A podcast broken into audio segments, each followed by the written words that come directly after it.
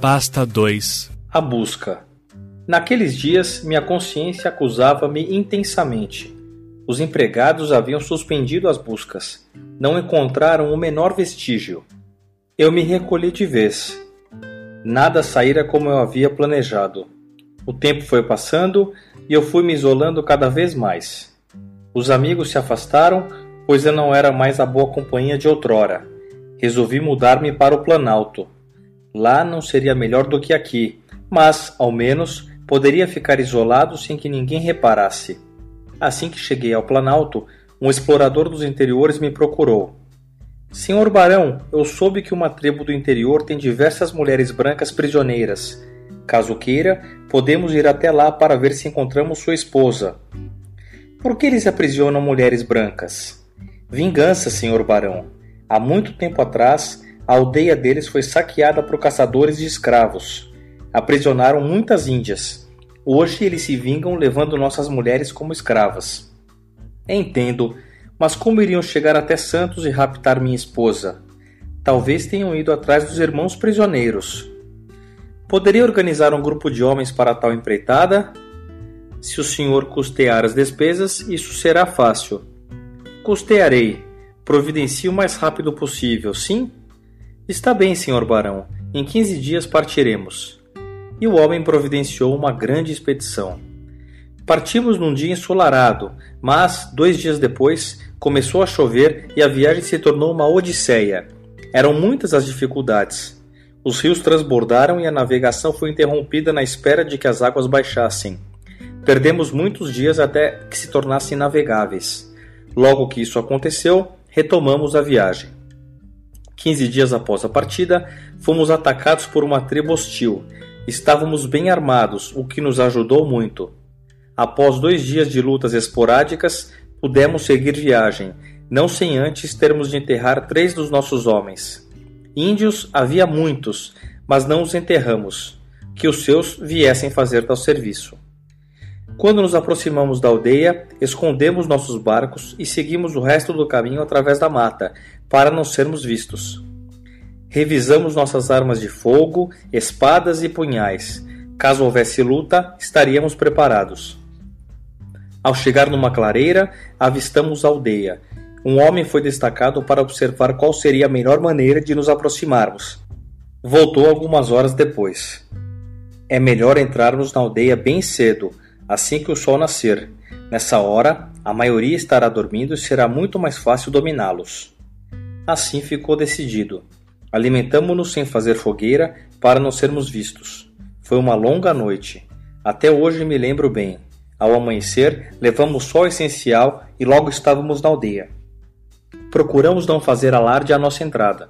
Capturamos o chefe e o obrigamos a chamar os outros guerreiros, que cercamos num círculo, enquanto alguns homens colocavam as mulheres em outro. Quando já tínhamos chegado, comecei a procurar minha esposa. Havia diversas mulheres brancas, mas ela não estava ali. Foi uma decepção para mim. Perguntei às mulheres se a tinham visto, mas foi tudo inútil. Ninguém vira mulher alguma parecida com ela. O explorador conversou com o cacique e conseguiu informações sobre uma mulher parecida que estava em outra aldeia mais além.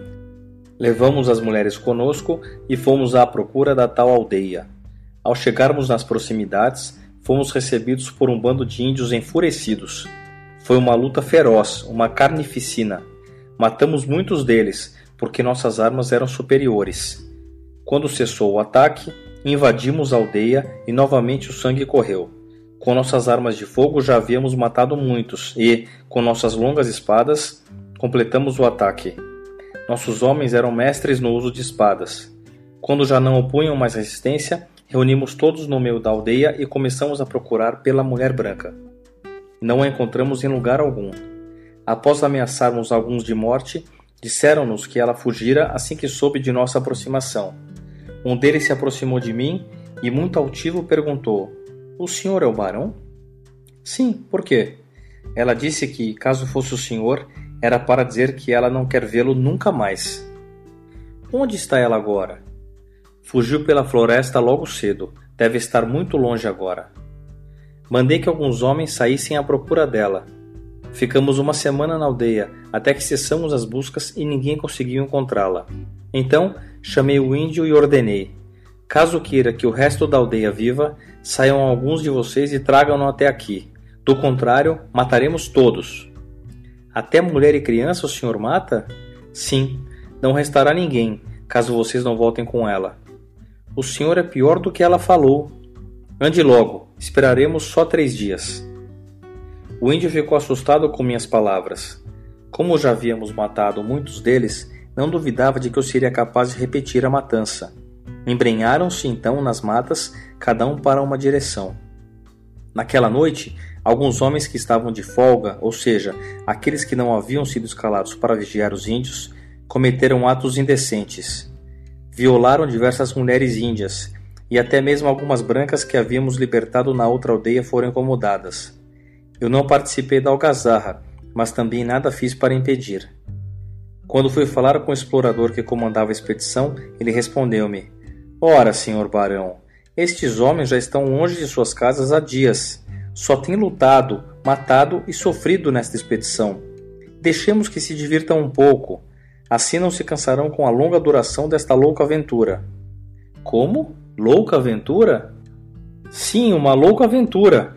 Imagine que, por causa de uma mulher que o traiu com um negro, já matamos quase duas centenas de índios nestes últimos dias, e muitos mais ainda morrerão, caso não a tragam de volta. Tudo isso parece absurdo. Pois eu lhe digo que não é absurdo algum. Saí com uma finalidade e vou realizá-la, custe o que custar. Então, não se incomode com meus homens, se quiser tê-los por muito tempo. Caso contrário, acabarão desistindo desta expedição. Vi que não adiantava argumentar com aquele homem. Calei-me e fui me deitar afastado do barulho. Tudo aquilo me enojava, mas nada podia fazer. Tarde da noite, a algazarra cessou e consegui dormir um pouco. O dia seguinte chegou logo e meu corpo doía muito. Foi um longo e enervante dia. Todos estávamos tensos. Alguns indígenas tentaram fugir em desabalada carreira e as armas de fogo voltaram a vomitar a morte pelos seus bocais. Se alguns conseguiram escapar, foram poucos, pois a maioria foi morta pelas costas. A barbárie tomava conta dos homens da expedição. Já não havia mais regras de decência, nem lei de conduta. Algum espírito maligno se impunha no meio de todos. À noite, nova algazarra. Todas as mulheres brancas participaram dessa vez. A moral fora banida por aquelas pessoas. Mais um erro iria juntar-se aos muitos que havia cometido, desde o dia em que confidenciei ao amigo que pretendia me casar. Fiz mentalmente uma lista e vi que era longa. Eu, que sempre tivera uma conduta moral elevada e uma ilibada reputação, já há alguns anos não honrava meu título de nobreza. Fiquei meditando sobre isso até altas horas da noite. A que absurdo eu havia chegado nos últimos anos. Orei para que Deus se apiedasse de minha alma e, assim, foi chegando o segundo dia do prazo final. Alguns índios se rebelaram com nossa conduta e foram mortos na frente de todos. O horror imperava naquela clareira. Duas mulheres brancas fugiram e alguns homens foram atrás delas. Voltaram mais tarde, dizendo que não haviam sido encontradas, mas vi sangue no punhal de um deles. Presumi o que devia ter acontecido. Foram mortas. Para eles, mulher branca que havia sido prisioneira dos índios não valia nada Assisti a tudo sem tomar providência alguma. Eu também havia me bestializado. Ao entardecer do terceiro dia, eu estava ansioso. Nenhum dos índios que saíram em busca da minha jovem esposa havia retornado. Falou sarcástico o comandante. Creio que terá de cumprir o prometido, senhor barão. Duvido que aqueles selvagens voltem com sua esposa. Dê ordens aos homens para partirmos ao amanhecer. Quero que fiquem alertas no caso de alguém se aproximar durante a noite. Não quero que disparem naqueles que forem em busca dela. Sim, senhor barão. Vejo que o senhor não vai cumprir sua palavra de matar todos na aldeia, caso não a tragam de volta. Só falei aquilo para impressioná-los. Não acha que eu iria matar crianças, mulheres e velhos apenas por vingança, não? Achei que um barão sustentaria sua palavra, mas me enganei a esse respeito. Seria um ato de loucura Nada justificaria um massacre desses. Essas pessoas são inocentes. Eram inocentes quando aprisionaram sua esposa? Não sabiam que era uma branca? Isso não é nada excepcional para os índios, comandante. É por isso que eles continuam fazendo essas coisas ainda hoje. Não temem represálias por parte dos brancos. Maior represália que esta que estão sofrendo nestes últimos dias? Impossível imaginar coisa pior. É possível coisa pior, sim, senhor. Basta eliminarmos toda a aldeia, que temerão os brancos. Talvez tivesse sido melhor conquistar a amizade deles e não o seu ódio. Eles nos odeiam há séculos e não iriam acreditar em nossas intenções. Já vi muitos homens brancos serem esfolados vivos porque imaginavam que poderiam conquistá-los com boas palavras. Só compreendem a linguagem do arcabouço e das espadas. É um modo cruel esse que utilizamos para conquistá-los, não, comandante? Acho que é só mais um dos muitos modos de se conquistar algo. Vejo que é um homem muito cruel. Eu, cruel? Não. Sou um explorador lúcido, conhecedor desses silvícolas. O senhor é igual a mim, só não percebe ou tenta parecer diferente, por ser nobre. Nada mais tinha a falar com aquele homem. Nossas diferenças eram muitas e, caso continuássemos com a discussão, acabaríamos brigando. Sentia nojo dele depois que eu vi violar uma garotinha indígena. Era uma criança ainda, não tinha mais de 10 anos de idade. Novamente, pedi a piedade de Deus pelos meus erros. Eu era culpado por todo aquele horror. Se não tivesse vindo à procura de minha esposa, nada disso estaria acontecendo. Não consegui dormir a noite inteira. Já era madrugada quando o cansaço me venceu. Acordei sobressaltado com uma saraivada de tiros. Com um barulho, dei um pulo.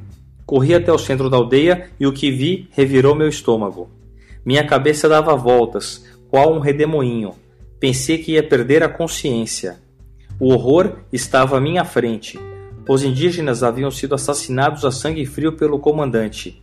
Aqueles que ainda viviam eram assassinados pelas espadas dos homens, transformados em bestas feras.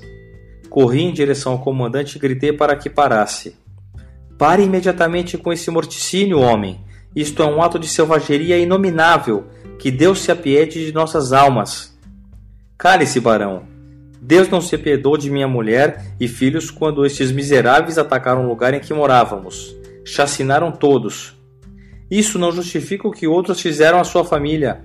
É a vingança, barão. Apenas sacia o ódio que sinto deles. Não foi para isso que lhe paguei. Meu trato foi para que o senhor me conduzisse até minha esposa e não para praticar sua vingança pessoal.